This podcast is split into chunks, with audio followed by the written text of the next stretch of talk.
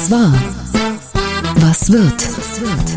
Bosbach und Rach, die Wochentester. Das Interview. Powered bei Redaktionsnetzwerk Deutschland und Kölner Stadtanzeiger. Und hier sind die Wochentester. Wolfgang Bosbach und Christian Rach. Hallo und herzlich willkommen, Christian Rach hier aus Hamburg. Sie hören eine Interviewfolge der Wochentester mit dem Virologen und Epidemiologen Professor Dr. Klaus Stör. Wie ernst ist die Corona-Lage und wie viel Freiheit ist möglich? Unser heutiger Werbepartner ist der Blanc Vallée Verlag. Wir bedanken uns für die freundliche Unterstützung. Die Diplomatenallee heißt der neue Roman von Annette Wieners. Er spielt im Jahr 1974 in Bonn, also in der damaligen Bundeshauptstadt. Erzählt wird die Geschichte von Heike, Mutter zweier Kinder, die im Schreibwarengeschäft ihrer Familie arbeitet. Eines Tages taucht ihr alter Graphologie-Professor bei ihr auf und will, dass sie für ihn Schriftgutachten erstellt. Die Gutachten sind der Auftakt für eine deutsch-deutsche Geschichte, die es in sich hat. 1974 war ein unheimlich spannendes Jahr. Die DDR eröffnete eine ständige Vertretung in Bonn und schickte dazu 100 staatstreue Genossen an den Rhein. Im Roman hofft Heike, ihr Bruder ist dabei und lässt sich auf einen Deal ein. Die Diplomatenallee verwebt die Ost-West-Story einer mutigen Frau mit dem Thema Graphologie, also der Begutachtung von Handschriften. Und passend zum Buchstart hat der Verlag ein Gewinnspiel aufgesetzt. Sie können ein graphologisches Gutachten gewinnen, ein Gutachten Ihrer eigenen Handschrift. Das Gewinnspiel und alle Informationen zum Buch finden Sie unter blancvalet.de slash Diplomatenallee. Blancvalet wird geschrieben B-L-A-N-V A-L-E-T. Der Roman Die Diplomatenallee von Annette Wieners ist ab sofort erhältlich in ihrer Lieblingsbuchhandlung und online und selbstverständlich auch als E-Book. Hier noch einmal die Adresse für alle Infos blancvalet.de slash Diplomatenallee. Heute zu Gast bei den Wochentestern Professor Dr. Klaus Stör. Der Virologe und Epidemiologe nimmt Stellung zum Auslaufen der meisten Corona-Regeln am 20. März und zum geplanten Basisschutz. Ist die Corona-Lage wirklich schlechter als die Stimmung? Seine Einschätzung heute bei den Wochentestern. Seit mehr als einem Jahr begleitet er uns immer wieder durch die Pandemie und wird von unseren Hörerinnen und Hörern für seine klaren Analysen und Prognosen geschätzt. Professor Dr. Klaus Stör ist Virologe und Epidemiologe und war Leiter des globalen Influenza-Programms der WHO. Und er hat bei uns bereits zu einem frühen Zeitpunkt darauf hingewiesen, dass sich jeder von uns irgendwann infizieren wird, ob geimpft oder ungeimpft. Dieser Fall scheint nun eingetreten zu sein, denn auffällig ist, dass derzeit viele Geboosterte über eine Corona-Infektion klagen. Bundesgesundheitsminister Karl Lauterbach sagt, die Lage ist viel schlechter als die Stimmung. Das wollen wir natürlich genauer wissen von Professor Dr. Klaus Stör. Herzlich willkommen bei uns Wochentestern, Herr Stör. Einen schönen guten Tag. Wie schlecht ist die Lage denn nun wirklich? Das kommt darauf an, aus welchem Blickwinkel man das betrachtet. Wenn man alle Infektionen verhindern möchte, dann wird das unheimlich schwer werden. Das Virus zirkuliert frei in der Population. Kontaktreduktionen äh, sind wirkungsfrei oder wirkungsarm. Ähm, das, was wir wussten am Anfang der Pandemie, tritt jetzt ein. Alle werden sich infizieren. Also das gelingt nicht. Aber was gut gelingt, ist, dass man die schweren Fälle verhindert und das Instrumentarium liegt auf dem Tisch. Das sind die Impfungen, das sind sehr gute, überraschenderweise sehr gut wirkende Medikamente und ein ausgezeichnet aufgestelltes Gesundheitswesen. Besser wird es nicht werden, was die Minimierung der Auswirkungen der Pandemie betrifft. Also trotz dieser hohen Inzidenz, die ja weit über 1000 liegt und die Impfquote stagniert, sehen Sie da drin keinen Anlass zur Sorge. Sorge müsste man dann haben, wenn das Gesundheitswesen überlastet ist oder wenn es eine andere Möglichkeit gäbe, tatsächlich die Auswirkungen jeder Infektion zu reduzieren. Oder wenn es tatsächlich möglich wäre, die Infektionen alle tatsächlich zu verhindern. Das geht aber nicht. Es ist ein Naturereignis. Das Virus wird weiter zirkulieren. Auch der Hinweis auf die 200 Todesfälle jeden Tag sind eigentlich nicht stichhaltig als Grund für die Maßnahmen aufrechtzuerhalten, weil das Virus wird nun halt weiter zirkulieren. Jeder wird sich infizieren und wie gesagt, alle medizinischen Maßnahmen zur Krankheitslast Minimierung sind bereits ausgereizt. Es wird nicht besser in absehbarer Zeit. Äh, alles andere ist Wunschdenken. Und das bedeutet, es wird also weiterhin Menschen geben, die man nicht heilen kann und die an Corona versterben. Und das kann man mit den gegenwärtig medizinischen Mitteln leider nicht verhindern. Das ist tragisch, aber das ist die Realität. Und solange halt die Impfstoffe, Medikamente und gut funktionierendes Gesundheitssystem existiert, gibt es keine zusätzliche Möglichkeit mehr, das allgemeine Lebensrisiko durch Corona von irgendeiner staatlicher oder privater Seite her zu minimieren, außer für die Ungeimpften, die können sich noch impfen lassen. Äh, also damit muss man jetzt leben mit diesem Risiko. Trotzdem, äh, wenn man damit leben muss, äh, haben viele Bundesländer sind noch der Überzeugung, dass sie ihre Maßnahmen wie Maskenpflicht oder Zugangsbeschränkungen bis in den April hinein verlängern wollen. Ist das aus Ihrer Sicht, Sie haben es ja gerade schon gut erklärt, eigentlich noch gerechtfertigt? Nein, es ist nicht gerechtfertigt. Das widerspiegelt eigentlich das Wunschdenken äh, in der Politik ähm, tatsächlich äh, jede Infektion zu verhindern. Es ist eben die bittere Realität, dass Atemwegserreger zirkulieren permanent und wir haben keine Kontrolle darüber. Es ist eben nicht wie beim Skifahren, man bricht sich das Bein und dann wird das Kreuzband genäht äh, oder der Oberschenkel geschient und nächstes Jahr kann man wieder auf den Brettern stehen. Das Virus kann man nicht wieder einfangen, mit dem wird man jetzt leben müssen. Das ist bei den anderen Adenoreo, Rhino, Ottomyxo und Paramyxoviren, Boccaviren und wie sie alle heißen, auch der Fall. Und es gibt eben nur einen Impfstoff gegen Influenza. Da kann man sich impfen lassen und gegen alle anderen Virusinfektionen müssen sich Kinder so früh wie möglich infizieren. Desto später das wird, als Jugendliche oder als Erwachsene, desto schlimmer sind die Auswirkungen. Das ist bei Corona nicht anders. Und wer sich bis jetzt noch nicht infiziert hat, der wird das äh, tun und wer geimpft ist und schon infiziert, wird das sich nochmal infizieren. Aber das Endergebnis jedes einzelnen, jeder einzelnen Infektion steht jetzt schon fest. Wer geimpft ist, hat bessere Chancen, ungeimpft keine so guten Chancen, tatsächlich da um, ungeschoren davon zu kommen. Ähm, mhm. Und wer sich nicht impfen lassen kann, hat die Medikamente. Sie haben das gerade ja schon wiederum erklärt. Und trotzdem muss man ja feststellen, dass viele, die geboostert sind, sich auch infizieren. Und äh, Sie haben das auch plausibel genau. dargestellt. Jetzt die Frage nochmal, machen dann überhaupt noch die Quarantäneregelungen Sinn? Ich habe das ja lange jetzt erklärt, aber der auf den Punkt zu bringen ist, machen keine Maßnahmen mehr irgend welchen Sinn, solange wie das Gesundheitswesen mit den Infektionen umgehen kann. Es ist das Lebensrisiko Corona. Das muss jetzt jeder selbst entscheiden, wie er damit umgeht. Eine Minimierung dieses allgemeinen Lebensrisikos ist keine staatliche Aufgabe mehr. Es geht nicht mehr. Zum eigenverantwortlichen Leben gehört auch die Entscheidung dazu, ob man sich impfen lassen möchte oder nicht.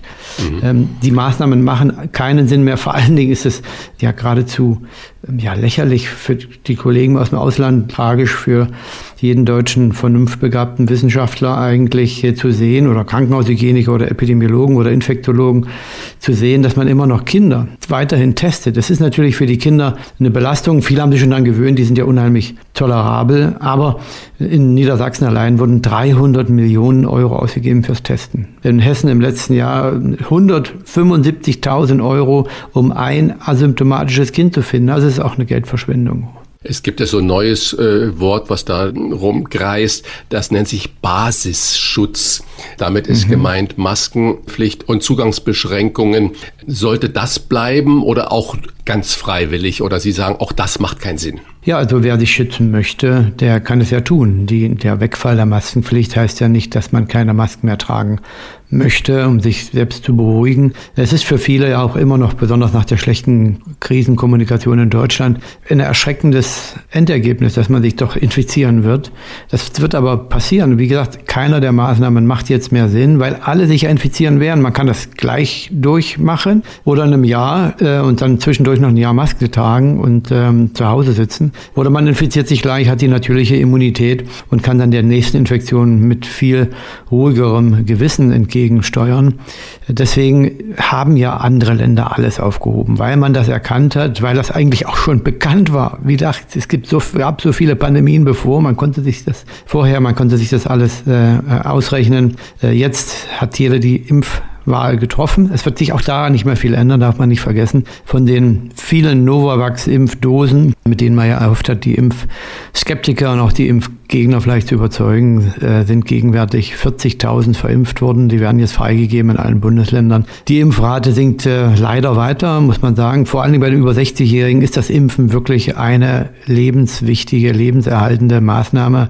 Das sollte, das wird auch so bleiben. Ähm, und im nächsten Herbst kann man sich gut vorstellen, dass man noch die über 60-Jährigen, äh, dass man denen ein Impfangebot macht. Aber jetzt noch Maßnahmen aufrechtzuerhalten, ja, da ist Deutschland schon ähm, wieder in so einem gewissen Paralleluniversum, wenn man die anderen europäischen Länder Beim, im, Im Paralleluniversum ist Deutschland ja auch, äh, wenn es um die Impfpflicht geht, die allgemeine Impfpflicht. Es soll ja im Bundestag jetzt abgestimmt werden, spätestens am 4. April. Ob sie kommt, eine Mehrheit zeichnet sich da im Moment noch nicht so richtig ab. Welchen Nutzen hätte denn eine allgemeine Impfpflicht zum Beispiel für den kommenden Herbst-Winter? Also die Impfpflicht ist ein sehr scharfes Schwert, sehr effizient, um tatsächlich Auswirkungen durch eine impffähige Erkrankung, Infektionserkrankung zu verhindern. Äh, aber sie muss natürlich auch im Vergleich zu den Alternativen Sinn ergeben. Und es gibt ja Alternativen und die muss man erstmal nutzen und äh, Vorteile und Nachteile abwägen und dann sehen, was die effizienteste Maßnahme ist. Und die Impfpflicht ist es aus meinem Blickwinkel nicht. Warum? Weil sie in diesem Jahr zu spät kommt, ganz klar, logistisch und natürlich auch regulativ legislativ macht sie keinen Unterschied mehr.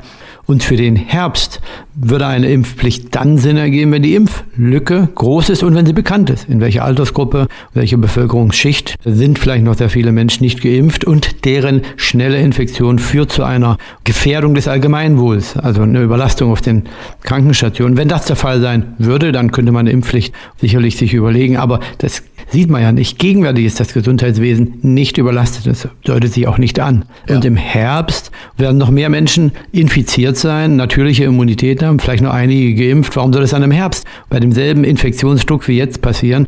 Also die Impfpflicht jetzt äh, ist leider die ganze Diskussion schädigt, beschädigt eigentlich das Image von Impfstoffen. Und das ist eben das tragische. Impfstoffe sind die eine der effizientesten Gesundheitsinterventionen und man beschädigt diese tolle Medikamente jetzt dadurch, dass man mit dieser Impfpflicht völlig an der Notwendigkeit vorbei äh, regiert wenn die Impfpflicht völlig an der Notwendigkeit vorbeigeht. Was wäre denn dann Ihr Rat für den weiteren Umgang mit Corona?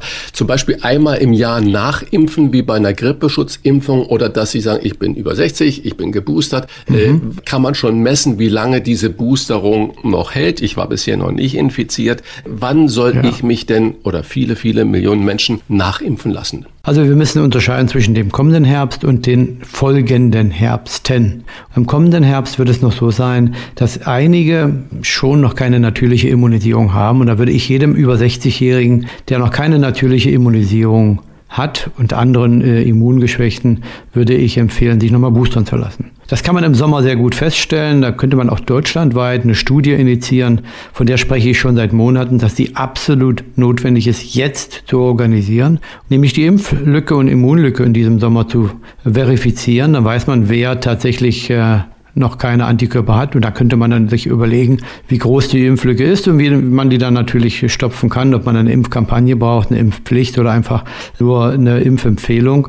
Das würde für diesen Sommer und Herbst gelten. Im Winter darauf weiß man, wie hoch die Krankheitslast ist in den über, bei den über 60-Jährigen. Wenn sie vergleichbar ist mit der Influenza, dann auf jeden Fall Impfung empfehlen. Wenn sie geringer ist, davon würde ich mal ausgehen, äh, nämlich vergleichbar mit den jetzt schon kursierenden vier endemischen Coronaviren, dann hat sicherlich ein Impfstoff immer noch am Markt, aber ob man von staatlicher Seite den dann zahlen müsste, weil es gesundheitsökonomisch Sinn ergibt, das kann man dann dem äh, IQWIC, dem ähm, Deutschen Institut für Qualitäts- und der äh, Medizin äh, überlassen, das dann auch gesundheitsökonomisch zu bestimmen. Sie begleiten uns ja jetzt von Anfang an während der Corona-Pandemie und immer wieder lauschen wir gerne Ihren Rat und Ihrer Einschätzung. Eine psychologische Frage. Glauben wir in Deutschland als Gesellschaft zu sehr daran, dass das Virus tatsächlich eines Tages zu besiegen ist und lassen deswegen so einen Basisschutz oder ist das unsere Überzeugung, dass das vorbei sein wird und deswegen die, gehen die Leute so damit um, wie sie damit umgehen? Hm. Schwierig zu sagen, ich bin kein Psychologe. Ich glaube aber schon, dass äh, eine sehr große Angst in der Gesellschaft noch herrscht, Die hat man gesät in Deutschland anders als in anderen Ländern, auch von politischer Seite, ohne eine vernünftige Krisenkommunikation. Äh, dem ist sicherlich auch dieses Nachlaufen der Pandemiemaßnahmen äh, nicht kongruent mit der eigentlichen Pandemiesituation geschuldet.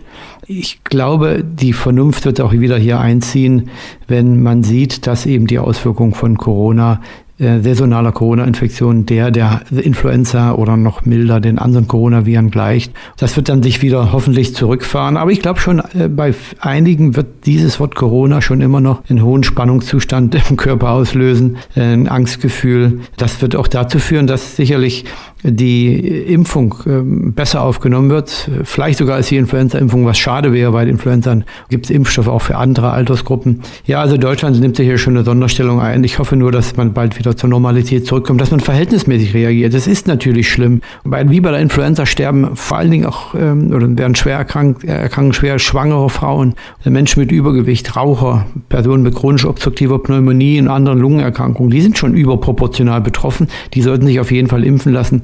Für alle anderen wird es eine ganz normale Atemwegserkrankung werden. Wir erleben ja im Moment äh, in der Zeit, in den ich sage nicht der russische Krieg, sondern wo Putin seinen Krieg ja. gegen die Ukraine führt und die Schlagzeilen sind natürlich auch richtigerweise dominiert damit und äh, Corona genau. gerät äh, so ein bisschen aus dem Blickwinkel. Ein Blö Glück. Ich bin sehr froh, dass das passiert. Aber ja. ist das nicht eine Sache, die äh, uns gut tut auf der Corona-Seite? dass es nicht permanent über uns hineinbrasselt, Corona, Corona und die Mahner wie Karl Lauterbach, Melanie Brinkmann, die überall eine Gefahr sehen, dass die im Moment in den Hintergrund getreten sind. Wäre das nicht auch ein Umgang damit, dass wir Corona als ein normales Lebensrisiko, wie Sie das vorhin äh, beschrieben haben, betrachten müssen, auch medial betrachten müssen? Ja, verhältnismäßig. Ähm, es gibt gute Studien von Medieninstituten, die haben belegt, dass in Spitzenzeiten 75 Prozent aller Nachrichten nur um Corona sich gedreht haben. Und das hat natürlich auch zu einem sehr hohen Angstniveau in der Bevölkerung geführt. Aber lassen Sie mich nochmal zu dem Wort Mahner etwas sagen vielleicht. Ich sehe Herrn Lauterbach und Frau Brinkmann nicht als Mahner an. Mahner, das sind Menschen, die eine reale Situation sehr konservativ betrachten, aber bei den Zahlen und Fakten bleiben, aber bei den Wahrscheinlichkeiten äh, dann sehr konservativ reagieren, also immer mehr auf der sicheren Seite. Das sehe ich dort nicht der sehe ich dort nicht so. Da hat man sich dissoziiert von den Zahlen und Fakten und ähm, hat sich in eine Ecke gestellt, die sowohl die soziale Situation in Deutschland aus meiner Laienperspektive sehr stark belastet, aber auch die auch nicht evidenzbasiert ist. Es gibt genügend Krankenhaushygieniker, Infektologen, Personen aus dem allgemeinen Gesundheitswesen in den Kreisen und in den Regierungsbezirken, die wissen, wie man Infektionserkrankungen bekämpft, wie man Pandemien bekämpft. Und da hat sich diese Beobachtungsweise sehr stark von entfernt. Und ich erinnere mich noch mit Schaudern daran, aus den USA verfolgt zu haben, Anfang 2020, wie man hier die Modellierer in den Talkshows hat reden lassen über 30er-Pandemien und Zero-Covid. Und das hängt auch noch alles in der Gesellschaft irgendwie in Deutschland mit drin. Ich bin ja viel in der Schweiz, in Frankreich, in anderen Ländern auch unterwegs. In Dänemark bin ich jetzt gewesen. Da hat man viel mehr schon die Realität gewonnen. Es ist leider auch so, dass die Epidemiologie als Wissenschaft in Deutschland keinen sehr guten Stand hat. Ähm, sowohl in der Forschung als auch in der Lehre. Jeder Arzt hat ungefähr in seinem sechsjährigen Studium 35 Stunden an Infektionserkrankungen gehört. Äh, das sind die einzigen Vorlesungen, die, die man dort bekommt. Und wer sich nicht weiterbildet, der wird auch dort nicht viel da hinzu ähm, gewinnen an Wissen. Und das sieht man ja bei einigen Ärzten, die durch die Medienlandschaft auch ähm, gereicht werden. Die würden nicht mal im zweiten Studienjahr die, die Virologieprüfung geschafft haben mit einigen Statements, die da gesagt werden.